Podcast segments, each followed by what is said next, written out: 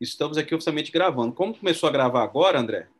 Se você puder só abrir o tema de hoje, que as gravações são independentes, né?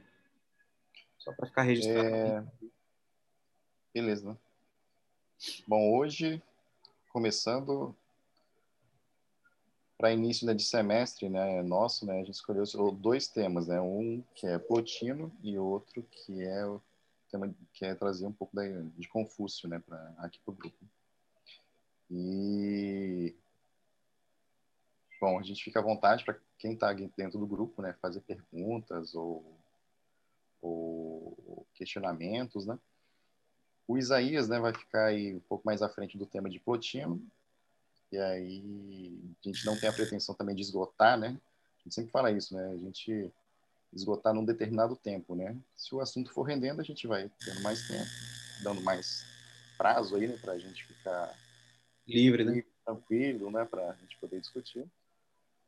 E se o assunto durar menos, também a gente já começa o próximo também, né? Sim, também essa, essa pressão de, de finalizar ou tentar deixar algo atemporal, né, Isaías? Sem a preocupação Sim. com o tempo. Sim. Eu só ia pedir, que eu não estou conseguindo aqui, pessoal, botar aqui no, no chat o arquivo que o Isaías mandou lá no grupo. Daí a Cici consegue ter acesso e já. já aqui cabe arquivo? Eu posso tentar aqui. Deixa eu ver. Eu não estou é. conseguindo porque hoje eu estou só, tô só no celular, gente. Tá meio complicado aqui em casa hoje. Ah, ele só, eu só posso eu não posso buscar do computador. Posso buscar se ele tiver em algum lugar. Eu subo isso aqui é, enquanto isso pode falando. Já já eu boto aqui para ela, tá? Pode, pode. Beleza. Mas de qualquer forma eu vou abrir aqui então o, o texto, né, que o, tá. o Isaías postou lá no grupo de WhatsApp. Depois aí se também se quiser mandar um, o seu telefone que a gente adicionou no grupo lá do WhatsApp nosso, nossas mensagens são mínimas, né? Então fique tranquilo. A gente não bota bom dia, boa tarde, boa noite para todo mundo, todos os dias.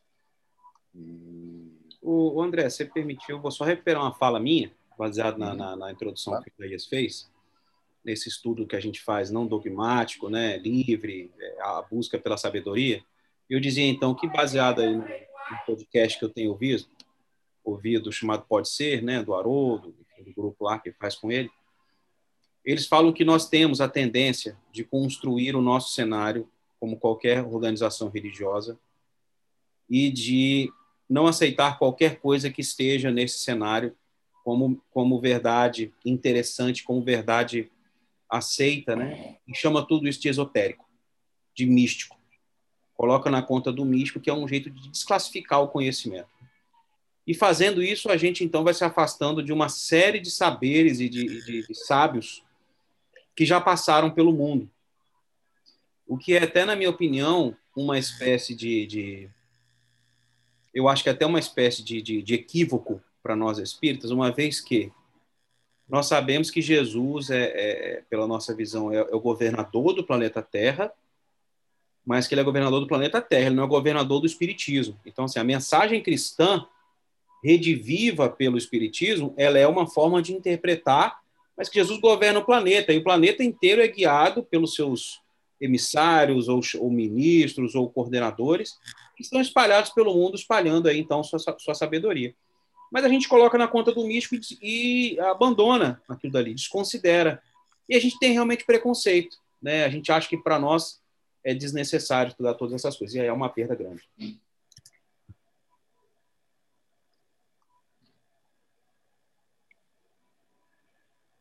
Ok, Hugo? Ok. É...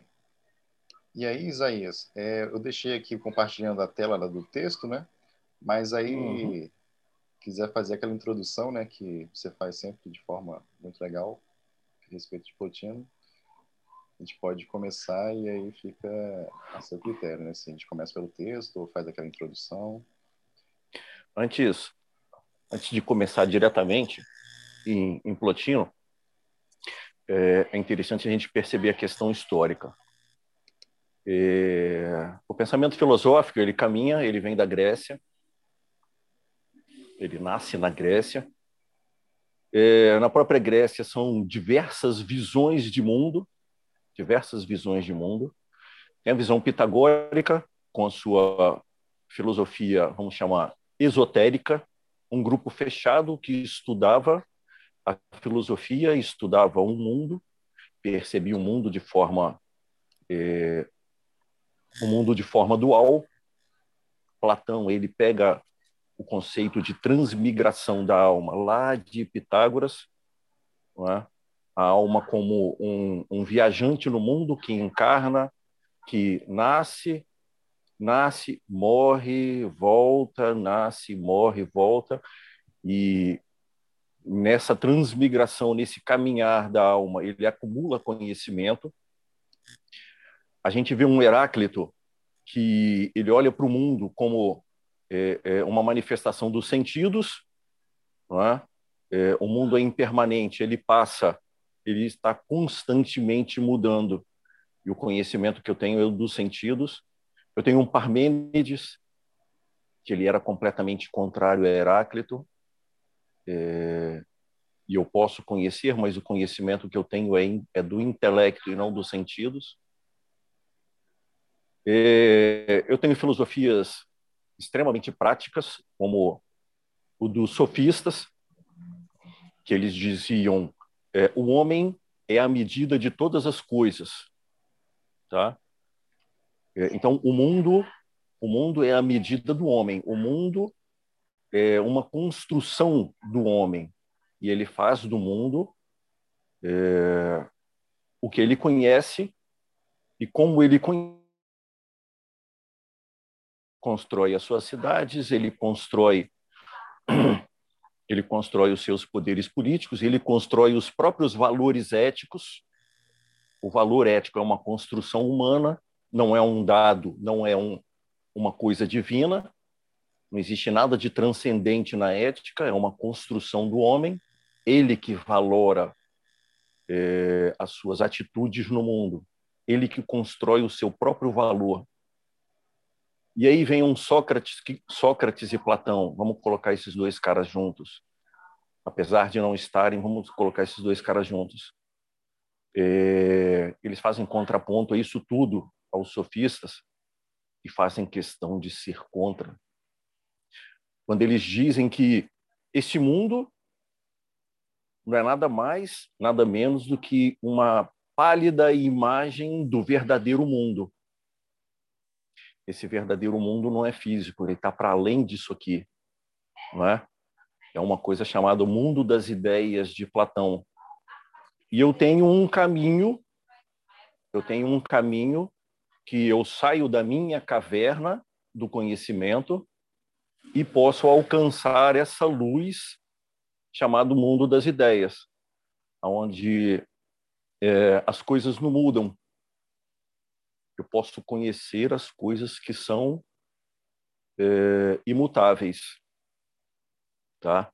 E eu tenho um caminho para isso. Existe um caminho que eu posso galgar essa luz do conhecimento. É, e aí a filosofia, por mudanças sociais na Grécia, ela muda o foco, ela migra para Roma. Ela migra para Roma com uma filosofia, filosofia chamada estoicismo. O estoicismo, apesar de uh, da sua não transcendência, de não buscar o transcendente, mas é uma filosofia puramente moral, tá?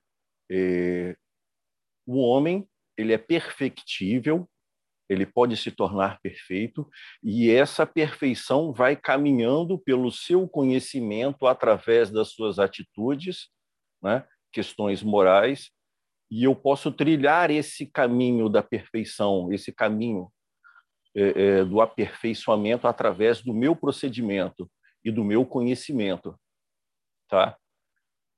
E durante muito tempo o estoicismo ele reina essa filosofia moral prática,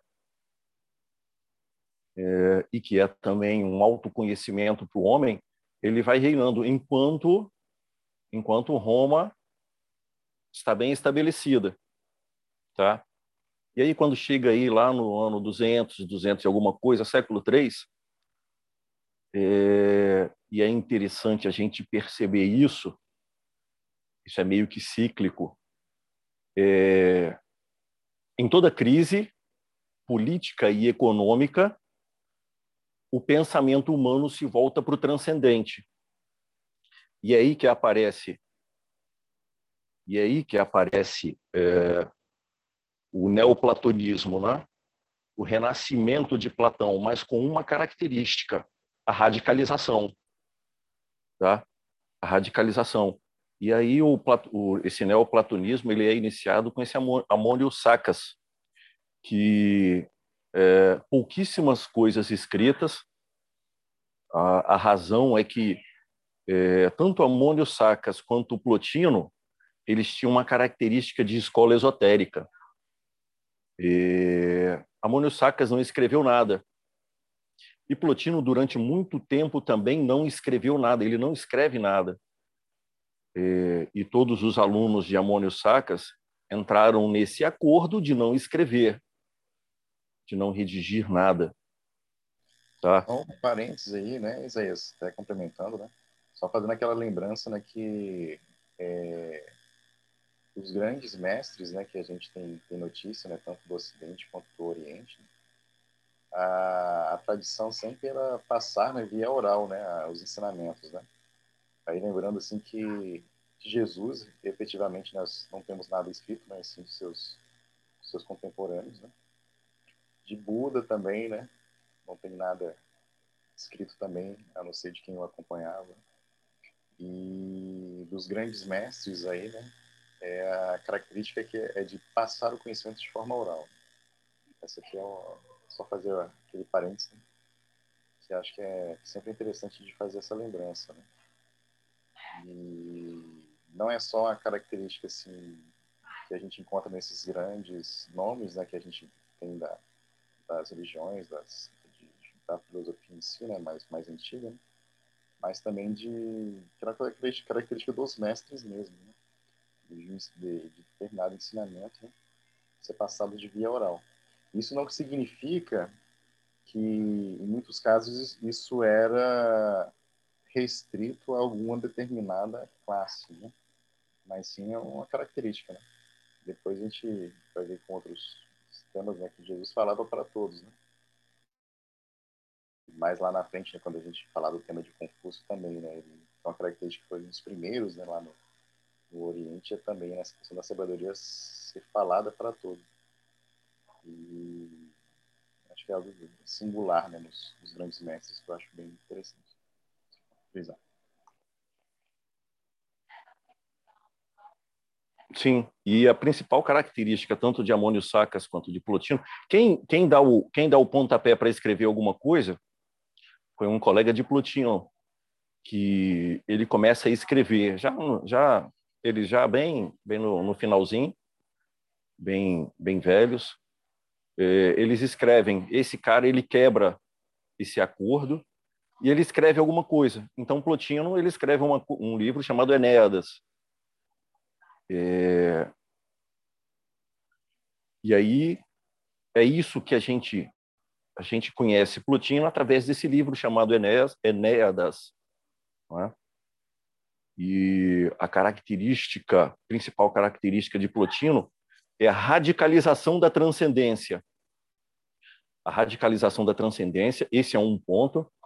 E o outro ponto que eu, que, que eu acho interessante, apesar de nos textos eles é, colocarem, é, eles caracterizarem criação e processão como uma mesma coisa para ser entendível, é, esse termo que Plotino cria, processão, ou seja, todas as coisas procedem do uno.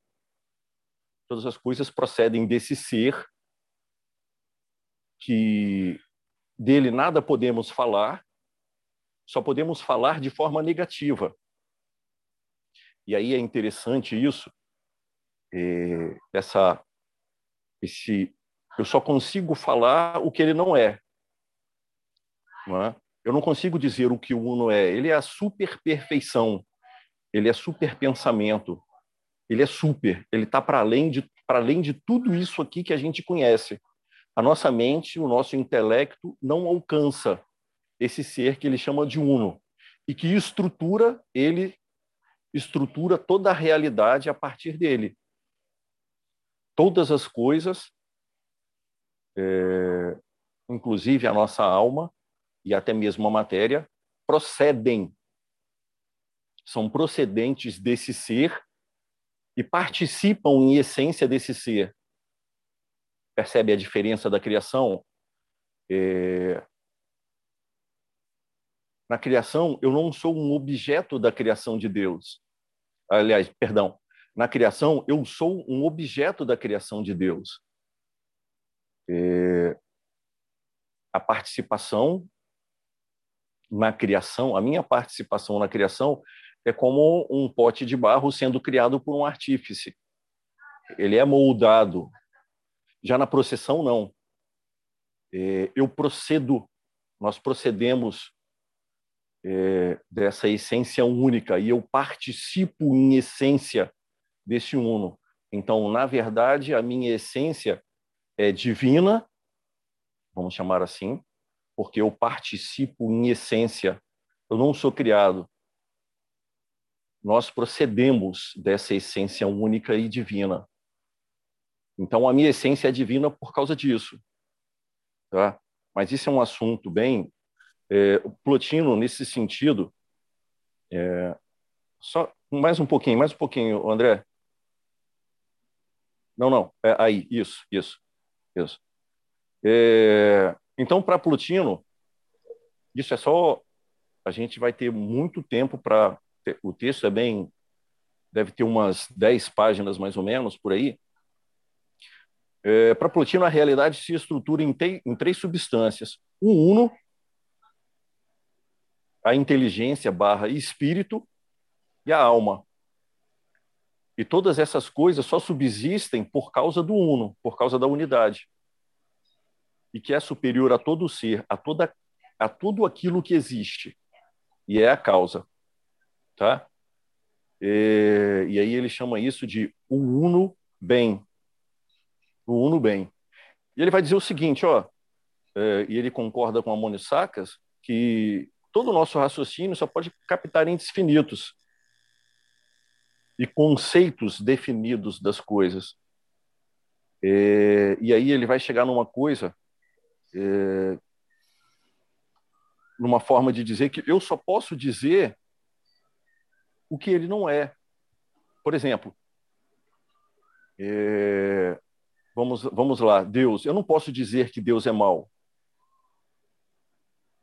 Entende? Eu só posso dizer aquilo que ele não é. Eu não consigo dizer o que Deus é. Ele é o amor. Deus é amor. Deus é mais do que amor. Deus é a fonte do amor. Deus é o bem? Não. Deus é mais. Deus é a fonte de todo o bem. Então, ele é mais do que tudo isso do que nós conhecemos. Eu não posso nominá-lo. E aí, disso aí, a Igreja Católica ela tira uma coisa chamada teologia negativa. Teologia negativa. E vem de Plotino. Influência de Plotino. Tá?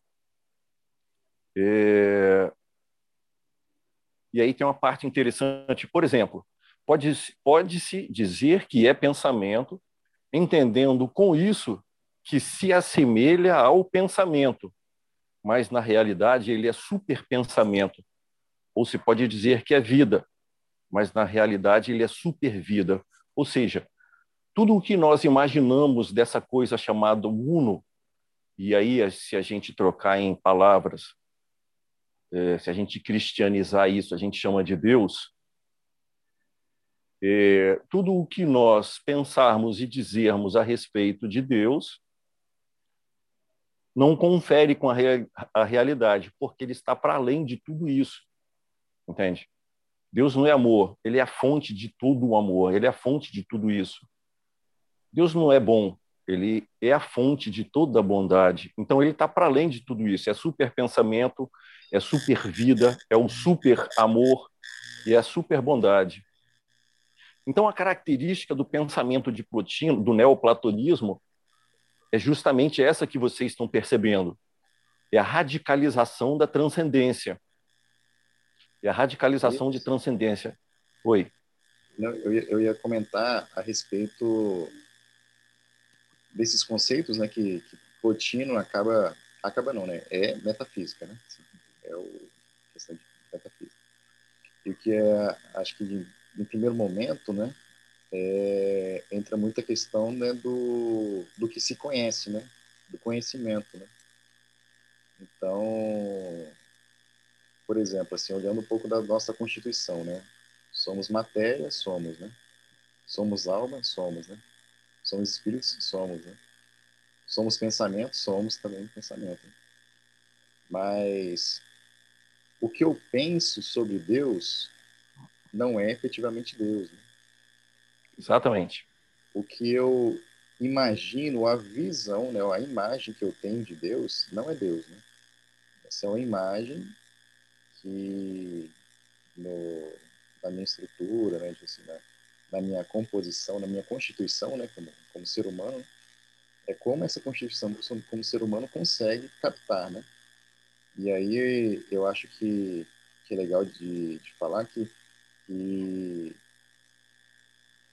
e aí é, é lembrando um pouco né, também do, do que Sócrates fala a respeito da, da, do só sei, sei, que, sei que nada sei, que nada sei, né? Mas é um pouco de tentar delimitar um pouco da própria ignorância né, que cada um de nós temos, né? Mas também um pouco da ignorância do, do próprio ser humano, né? Da capacidade que ele tem de compreender, né? E acho que nesse sentido que como não se pode, né, atingir Deus com uma ferramenta que nós sabemos que é, assim, é finita, né? É aquela questão do incognoscível, né? Eu ia falar isso, incognoscível. Palavra favorita aí do. Palavra favorita. Então, como que algo finito, né? Assim, nós, na, na Constituição que temos hoje, né? Pode conceber ou ou algo que é infinito, né? Então, acho que nesse sentido, né, que, que, que tem muito a ver disso, né, do, da, da, da, limitação que existe do próprio conhecimento em tentar entender algo que é maior a tudo isso, né? Então, é, acho que a questão quando quando fala assim, né, é que que a, a gente entende o pensamento, né? Então, mas não podemos falar que o Uno, né? A Uno também, né? Que é uma, é uma palavra também, né? Que não se remete a um, a um, a um Deus que a gente, da imagem de Deus que a gente tem, é mais algo mais amplo, né? Uma unidade mais ampla. E aí o para tentar captar um pouco disso, né? Que, que, que acho que acaba colocando o sufixo super, né? Ok, é, Exato não é o pensamento, porque o pensamento a gente entende o que é, é um super pensamento. Tá? Não é vida, que vida a gente entende o que é, né? É uma super vida, né? De alguma forma de, de tentar colocar em palavras algo que não pode ser colocado em palavras. Né? Mas é, é uma tentativa que, eu, que, eu, que eu vejo que, que, é interessante, né? Que é, que é algo que no, no primeiro momento não se consegue atingir, mas existe a procura de tentar atingir. Né? O, o André, uma pergunta para você. Você você vê semelhança desse uno, dessa tentativa, dessa, enfim, de, de, de criar essa explicação com, com o hermetismo, que é essa essa visão de colocar tudo na conta do uno, na conta do bom sentido, né? Aí eu vejo uma semelhança muito grande assim, da questão do, do uno, né? E aí já é um entendimento né, do, do universo, do, do cosmos, das realidades, né, como uma coisa só. Né?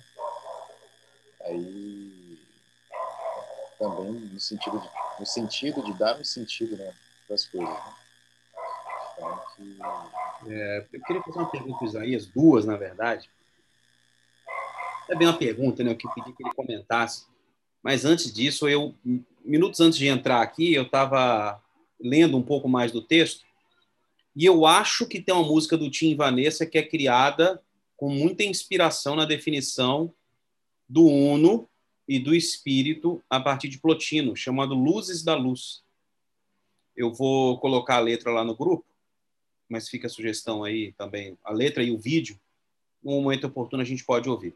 Mas voltando para a pergunta agora, é, Isaías, você você, você duas coisas. A primeira é que você fez uma linha do tempo aí no início, onde, num certo momento, é, com Platão a gente tem um ápice de metafísica, depois a gente tem, se eu não estiver aqui muito enganado, com, com Aristóteles e o estoicismo, uma vida mais prática no dia a dia, aqui, né? não, não tendo a preocupação e, e, e a, a, o ponto essencial da vida no metafísico. E depois, então, isso é retomado com, com, com, com Plotino. Né? Seria isso mesmo? Fomos um período sem essa metafísica e depois ela volta com ele?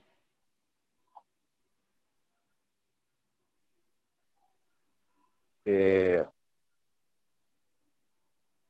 Aristóteles, se a gente fosse nomeá-lo hoje, se ele existisse hoje, ele seria é, é, ele seria um cientista. Vamos lá, mais ou menos isso, né? Um cientista pensador, vamos chamar chamar assim. Por quê? Ele catalogava é, o pensamento, pensamento dele ia da ia da metafísica até a biologia. Ele catalogava espécies, ele recebia as pessoas, é, ele era bem entrosado na alta política, então ele recebia espécies é, de vários locais do globo e ele catalogava isso. Isso hoje a gente chamaria biologia. É, ele pega o pensamento grego, que é sabedoria, ou seja, é, é pensamento único que vê a realidade, apesar de falar dos diversos aspectos da realidade, é sabedoria, é pensamento uno. Tá? Assim é Sócrates, assim é Platão, assim é Pitágoras, assim é Heráclito. É... Capacidade de chegar, é... a mente analítica dele, tanto que ele escreve a lógica, ele idealiza a lógica e escreve sobre isso, a lógica formal. Então, a mente analítica dele, ele pega e separa. Isso é política. Isso aqui é ética. Isso aqui é a física. É? O estudo da realidade enquanto, enquanto real, enquanto coisa. E isso aqui é metafísica. Então, ele separa as coisas. Né? Ele separa as coisas. E ele relega a metafísica, ele relega a metafísica é, a uma coisa chamada motor imóvel. A um motor imóvel. Ele move, mas nada pode movê-lo. Ele causa um movimento, ele não cria, ele causa um movimento, ele dá início à realidade, ao movimento da realidade, mas ele não pode ser movido, e muito menos ele se relaciona com essa realidade. Se a gente fosse o de Deus, chamaríamos de o Deus lógico e não moral, tá? O Deus lógico e não moral, porque ele não é, ele não se mistura, ele não é, se relaciona com essa realidade que ele dá início. Então essa é, meta, é uma metafísica muito distante. É diferente do pensamento platônico, que ele chama essa realidade última de bem, né? o bem em geral. Então são duas são duas formas de pensar, são duas formas de pensar diferentes, não é? Uma que se relaciona com o mundo é, de forma única, una, ele viu o mundo mundo como um todo e percebe que o diz chamada bem. Um outro cara que ele se relaciona com isso, com essa esse mundo de uma forma bem prática, de uma forma bem é, vamos chamar é, bem científica, bem científica. Isso é assim por causas físicas, por questões físicas e não tem nada a ver não tem nada a ver com um princípio. A realidade ela é em si, ela se move a si mesmo. O mundo é? se basta em é... si. Exatamente, exatamente. E aí é, esse pensamento ele permanece, ele permanece. Até mesmo o estoicismo, com uma, ele tem uma característica, vamos chamar, uma moral bem religiosa, vamos chamar assim. Sim. Mas é, até mesmo o estoicismo, ele não se preocupa com a transcendência. Verdade. Ele não se preocupa com a transcendência, o estoicismo. É uma, é uma moral bem prática. É como eu alcanço a, a minha felicidade e permito a felicidade do outro através do meu comportamento. O que no meu comportamento me conduz a isso? E permite também é, a felicidade do próximo. Mas até aí, nada de transcendência. Então, dessa ruptura com uma, dessa ruptura com a transcendência, isso é, é até interessante, essa coisa meio que cíclica. A gente pode perceber isso. Sim. Esse retorno à transcendência, uhum. esse retorno à transcendência, quando as coisas começam a entrar em crise, não é? Quando a, quando, a, quando a nossa realidade, o nosso entorno começa a entrar em crise, nós tendemos a essa transcendência. E esse movimento neoplatônico é justamente isso aí, né? Esse retorno à visão única, esse retorno à, unicidade do pensamento, o pensamento que olha a realidade como um todo e, apesar das suas partes, permanece um todo. Entende? Eu não divido. E muito mais, muito mais do que isso, a, a característica Acho que falhou.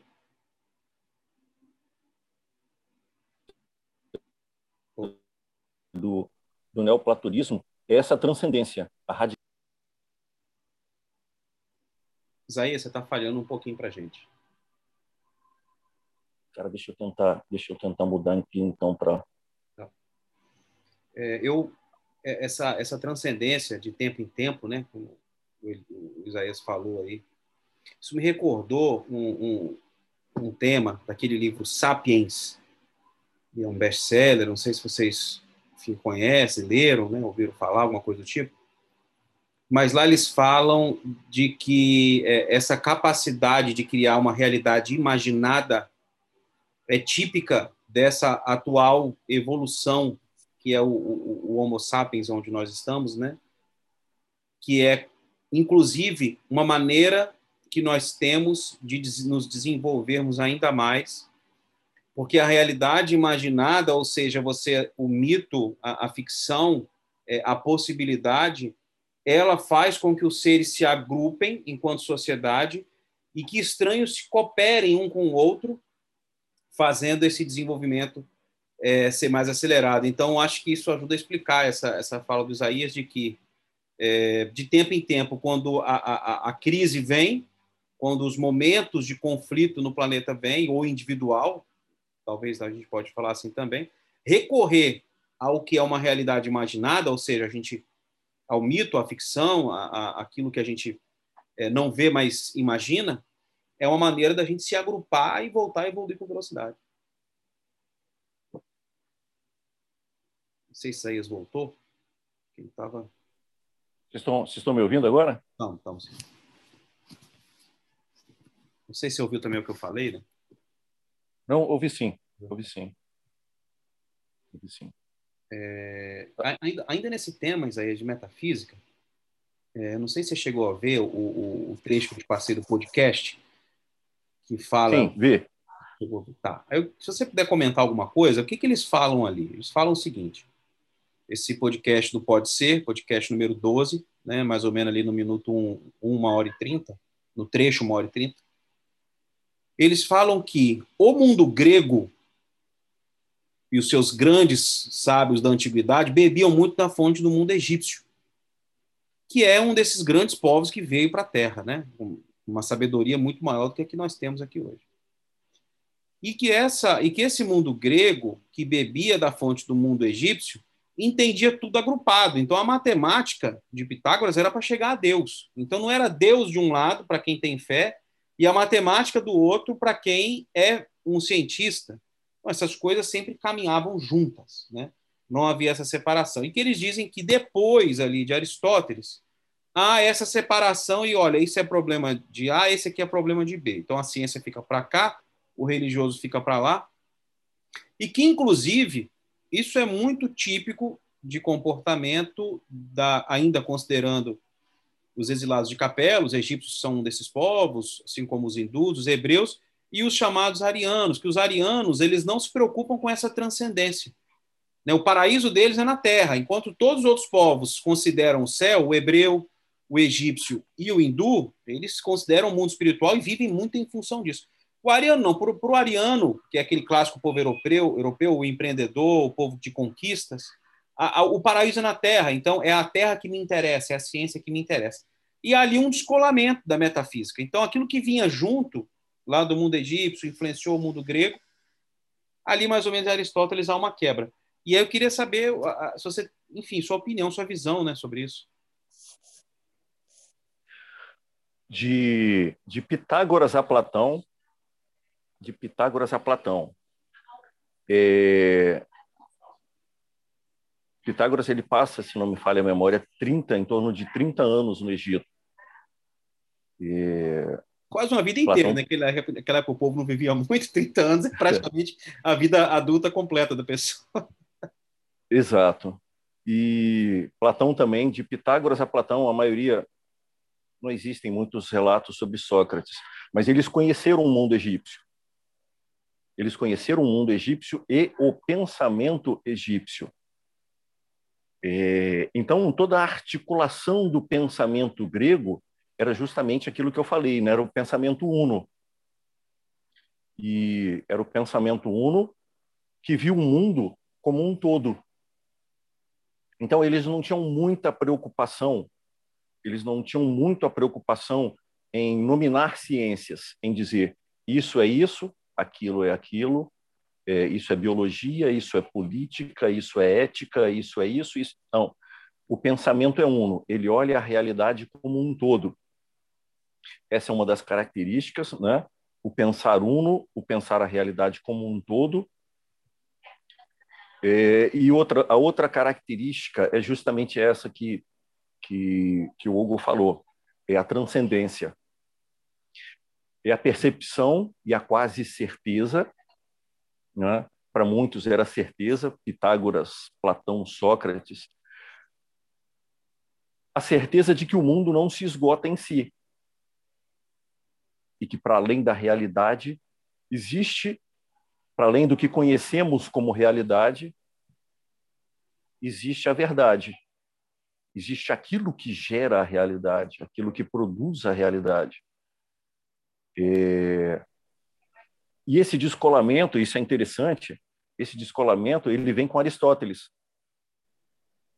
É, Isaías, eu queria complementar um pouco. Uhum. Sim. É... Que eu acho interessante essa questão do retorno, né? O retorno que eu falo é o seguinte, do da re... de reexaminar o passado. Assim, que acho que a gente vê um pouco da, dessa história, né, da questão dos gregos, né, de reexaminar, né, o, de, de beber da fonte, né, lá da, do, do, dos, dos, egípcios, né, posteriormente de Roma, né, também beber um pouco da fonte dos gregos, né, e assim, hoje a nossa civilização atual é, é muito voltada, né, também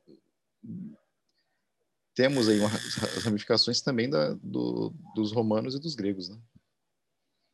E eu acho interessante assim que quando tem, quando existe né, essa, essas de, essa decadência e, e, e, me parece que os ciclos históricos tem muito disso, né? De um momento né, de decadência existe né, aquela questão né, da, da chama do conhecimento, né, digamos assim, né?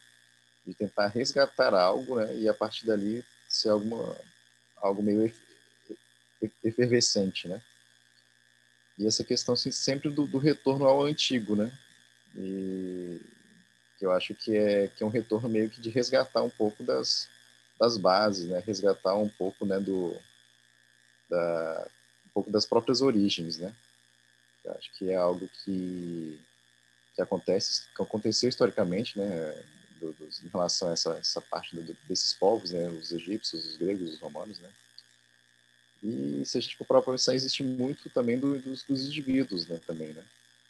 Em algum momento a gente resgata um pouco da nossa história, né, vasculhamos um pouco do nosso passado né, para tentar um, explicar um pouco das, das ações do, do presente.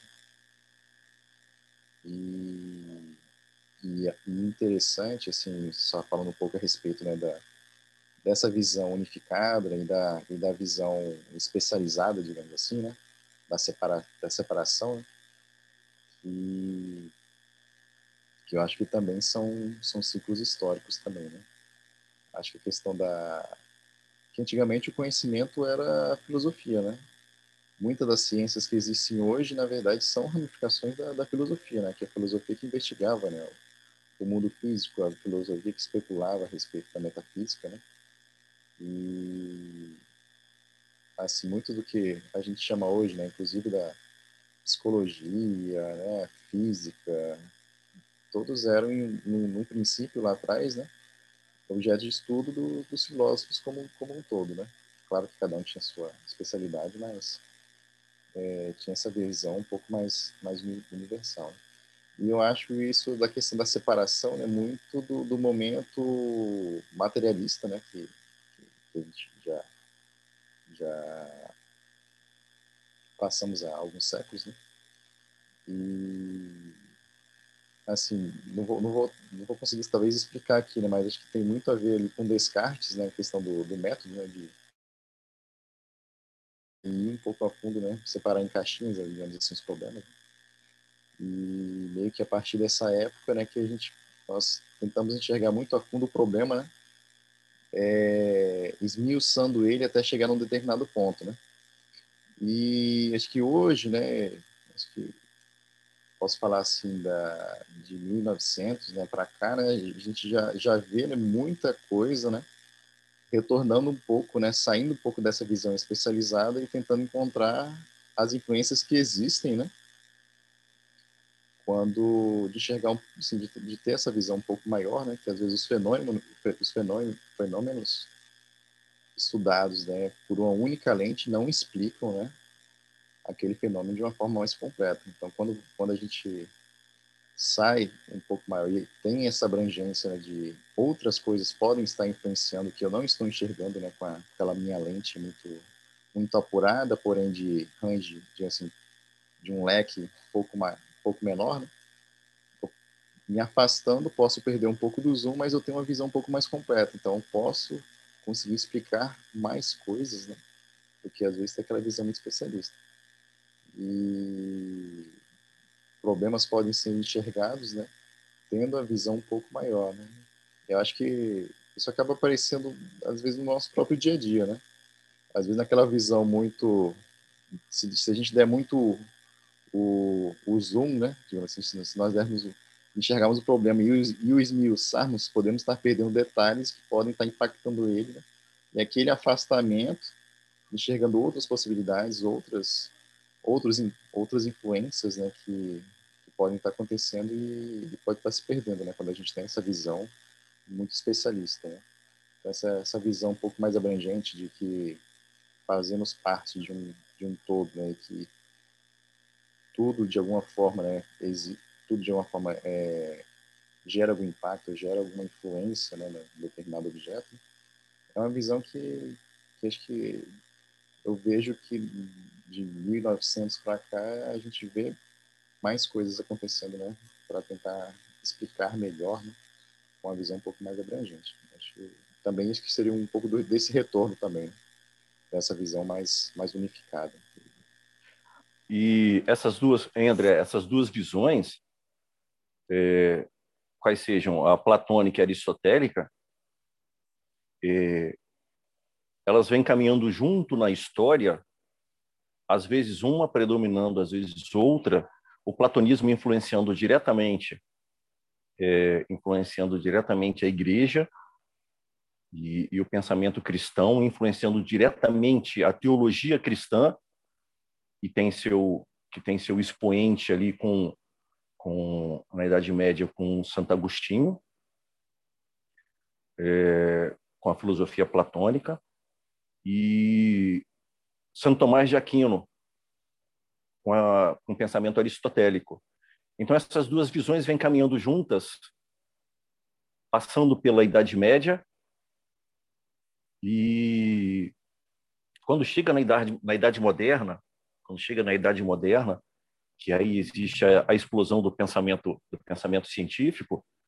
E aí é interessante, você falou em Descartes, é, Descartes ele, disse, ele dissecava ele ele dissecava cadáveres e para ver a anatomia para ver a anatomia do, do, do corpo humano né, lá em 1000, 1500, 1600. E, então essa explosão, essa explosão do pensamento científico, essa abertura do pensamento, ela vem muito na esteira uh, do, do, pensamento científico. Ela, ela vem muito na esteira de Aristóteles e da visão, da visão do mundo, da visão é, é, desse mundo como é, primordialmente realidade, primordialmente matéria, né? É, mas essas influências, esse, esse caminhar, esse caminhar da filosofia grega, e aí é interessante, é interessante ver também que existe o ressurgimento, é, existe o ressurgimento da, da, da filosofia grega na, na, Idade Moderna, e, e as coisas, a, a, retorno do pensamento romano, do estoicismo, né? então essa coisa, esse pensamento grego, ele vem caminhando e vem, e vem influenciando pensadores e cientistas ao longo da história. O que acarreta, e aí isso é interessante, e aí entra na, na questão, do, entra na questão do, do, do, Hugo, o que acarreta diretamente na, na visão é, na visão do ser humano, e aí é, a preponderância de um e de outro, na visão da realidade na visão da realidade. É, nós nascemos no mundo, nós hoje, nós nascemos num mundo é, predominante científico e tecnológico. Mas você percebe que de uns tempos para cá, é, e isso a gente pode perceber, toda essa questão do retorno à unicidade, é, do retorno à unicidade, ela vem é, e não só também, não só através uh, da forma religiosa, mas também é, na questão científica, na questão científica, esse retorno à unicidade, ele vem tomando vulto, ele vem crescendo agora na nossa realidade. Vocês percebem isso? Esse retorno a essa essa unicidade, principalmente na ciência, principalmente com a física principalmente com a física, é? e a física e entrando sou conhecedor disso, mas é, nós percebemos hoje uma necessidade do ser humano desse retorno à unicidade, seja, fe, seja pela vi... Oi. Aí, que, que tem essa questão da, da, da ciência, né, com a, com a física quântica, né, de enxergar essa questão da, da unicidade, né, da, das influências né, do, dos corpos, né, a nível molecular e a, a nível né, atômico e a nível galáctico, né, assim. E eu acho que como sociedade, né, a gente, assim, como sociedade, a gente acaba enxergando mais os impactos né, de, depois que acontece. Né? Então já há algumas décadas que a gente vem sentindo as influências, né, e aí já olhando assim, não a unicidade nesse sentido metafísico, mas a unicidade de que nós estamos juntos, né? Que é a questão assim, do aquecimento global, né? Dos impactos né? de como sociedade, que isso acaba gerando como um todo, né? E aí acho que é aí olhando um pouco como sociedade, né? É, é as próprias sociedades enxergando né, os impactos que ela mesma tem, né? Gerado e sentido, né? No, no planeta, que agora isso já existia, já era, assim, já existia, né, já acontecia, né, algumas pessoas já falavam né, da questão, mas hoje é mais sentido, né, pela sociedade nos impactos negativos que isso acaba ocasionando para ela mesma. Eu acho que individualmente, né, temos as, as, o histórico, né, as ferramentas, a questão da, da metafísica da unidade, né, mas como sociedade a gente acaba já meio que enxergando né, a, a influência que uma coisa tem na outra. Né? Exatamente, exatamente. É...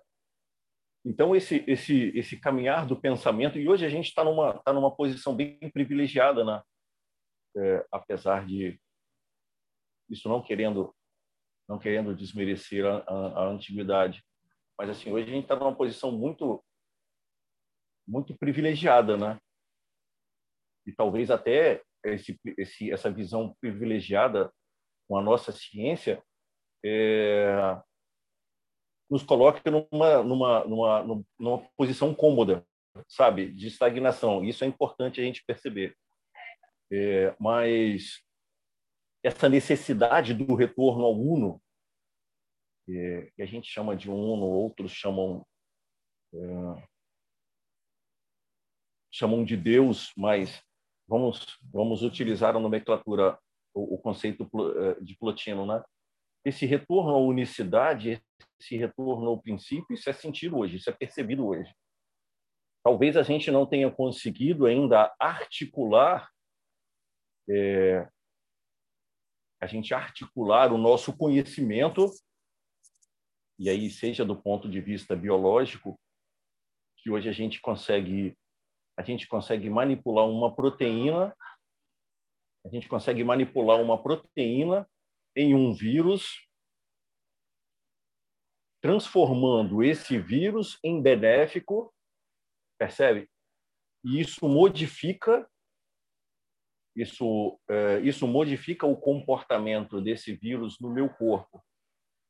É, e daí e daí desse DNA, desse manipulação do vírus, a gente pode dar um pulo é, semana passada, se não me falha a memória, semana acho que foi semana passada, pousa um robô lá em Marte. Pousa um robô lá em Marte. Então você percebe a, você percebe a extensão a extensão desse pensamento, a extensão da atividade humana, e a gente não consegue ainda a gente não consegue colocar essa coisa toda é, é, em um pensamento uno a gente não articula isso e não chama isso de vida. O que é isso? É a vida, não é? É a nossa realidade. Desde o DNA. Nossa, já? Nossa, 8 e 12, cara. É, mas desde o DNA. Aí está na introdução, cara. Nós estamos fazendo a introdução Caraca, aqui. 8 e 12 já, desculpa, gente, falei para caramba. Mas assim. Mas, é, é, com, é com relação... com relação a esse, com relação a esse pensamento uno, a olhar a realidade como um todo, é, você percebe a tarefa gigantesca do pensamento, do pensamento do homem hoje, articular desde o DNA até o pouso de um robô em Marte. Eu tô está sendo controlado daqui. Eu estou recebendo imagens e está sendo controlado daqui. Você percebe a extensão do pensamento humano? a extensão da possibilidade do homem. Não é? Então, é, é, é, esse retorno ao uno, essa necessidade do retorno ao uno, ele está sendo muito está é, sendo muito falado, procurado. E essa articulação, vamos chamar, é, a articulação do pensamento como vida, entende? É, eu, eu, eu, inclusive, assim, falando agora um pouquinho da, da, da, visão que a gente tem sobre a entrada no mundo de regeneração, né? É, eu, eu entendo que a entrada no mundo de, de regeneração ele tem alguns critérios para acontecer, né? Eu acho que uma delas é é nós nos começarmos a enxergar as coisas de forma unificada como elas são, né? Como elas são. A moral não está não, não tá desassociada da ciência, e da filosofia, né? Mas isso isso vai acabar dando um pouquinho mais de papo. E acho que de repente a gente na, na, na, semana que vem acaba explorando mais, mas o espiritismo, na minha visão, ele tenta ele tenta recompor isso, ele tenta juntar de novo aquilo que muita, muito tempo passou. Tenta enquanto proposta, tá? Não é para o mundo inteiro isso, não. É uma proposta de dizer, olha, essas coisas funcionam. E que, pelo que eu entendi, Isaías, você falou Santo Agostinho faz isso, né? Que é uma reprodução do pensamento platônico. Né? Sim, sim. Ele olha, ele olha toda toda é, toda a moral toda a moral cristã, todo o pensamento cristão e articula toda uma teologia com um fundamento nessa transcendência platônica, entende? Fundamento nessa transcendência platônica. Santo Agostinho faz isso, ele inicia, ele entra por aí, né? E pensa o mundo, pensa o mundo como como visão cristã a partir do pensamento platônico.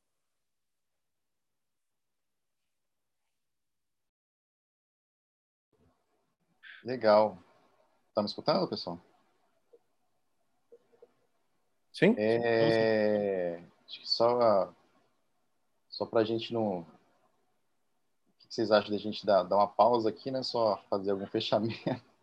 Melhor. Com medo de entrar, no, entrar, entrar numa, numa discussão. num, num, ponto agora, acho que a gente vai extrapolar aqui o prazo, né? Realmente. E foram só, e foram só três parágrafos, três ou quatro parágrafos aqui. Verdade. Nossa. Ó, ó, ó, a Paula chegou aí fazer a pressa. Foi embora. Alguém chegou e saiu. é, o... só, só propõe assim, a gente dar, fazer aquele encerramentozinho, né? E a gente continua aí no sábado. E... Importante, assim, até como o primeiro sábado né, do, do semestre, a gente retomar um pouco né, dessa parte histórica, falar um pouquinho né, de, de cada coisa e, e até com calma também, né? E a gente teremos uma, aí, bastante tempo aí para nos aprofundarmos aí. Concordo com vocês. Quando a gente coloca o contexto histórico, né, é, é, acho que enriquece e, e, e localiza o pensador. Né? Fechou aí. E é terminar o complementar. Beleza, por mim ok. É sábado que vem, se você puder também me ajudar a lembrar de trazer esse, isso que você acabou de falar um pouco do, da parte do espiritismo e vou tentar também estar junto com essa questão aqui a gente acaba complementando né, os temas né a gente fala um pouco do conhecimento também combinado combinado a gente pode introduzir isso aí aí vai vai dando sequência. Beleza então. É, Isaías desculpa cortar aí primeiro, iniciando o primeiro semestre. E depois assiste também, né? Se quiser comentar algo também, o que achou. Para mim é para mim é isso. A gente é, eu tava eu tinha pensado justamente isso. A gente esse primeiro ponto a gente é, é,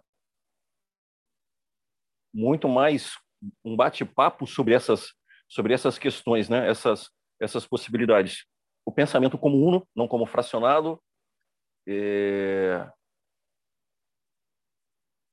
Essa questão do essa questão do uno que isso influencia, isso vai depois dar um, vai, vai gerar uma coisa chamado é, esse pensamento de Plotino vai gerar uma coisa mais na frente chamado panteísmo, que bate de frente, bate de frente com o criacionismo cristão, entende?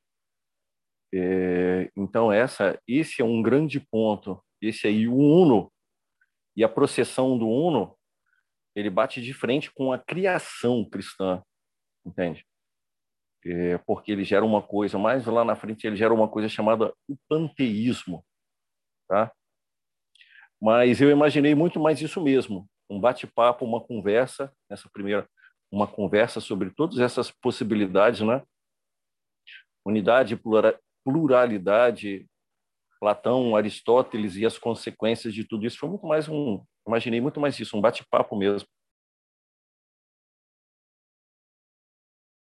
Maravilha. Ai, foi ótimo. Foi bom para me situar um pouco também, caindo de paraquedas. Então foi, eu agradeço, inclusive. Maravilha. Andrew, né, que já deve ter um contato direto, pega lá meu número, daí a gente adiciona lá no WhatsApp e a gente pode ir trocando direto, né? Esse texto que a gente botou aqui do, do Plotino para a gente acompanhando, tá, tá lá. E se tiver interesse, eu passo também material dos últimos dois semestres. Daí a gente, você também fica aí à vontade também para resgatar e ver o que, que a gente discutiu aqui nos últimos tempos. Se quiser fazer um estudo individual, né? No mais é isso, pessoal. Bom restinho de sábado a todos. Tudo de bom aí para vocês, aí, Hugo e Cis. Valeu, um abraço, pessoal. Até o próximo. Até, obrigada. Valeu. Valeu, gente. Até mais. Até mais.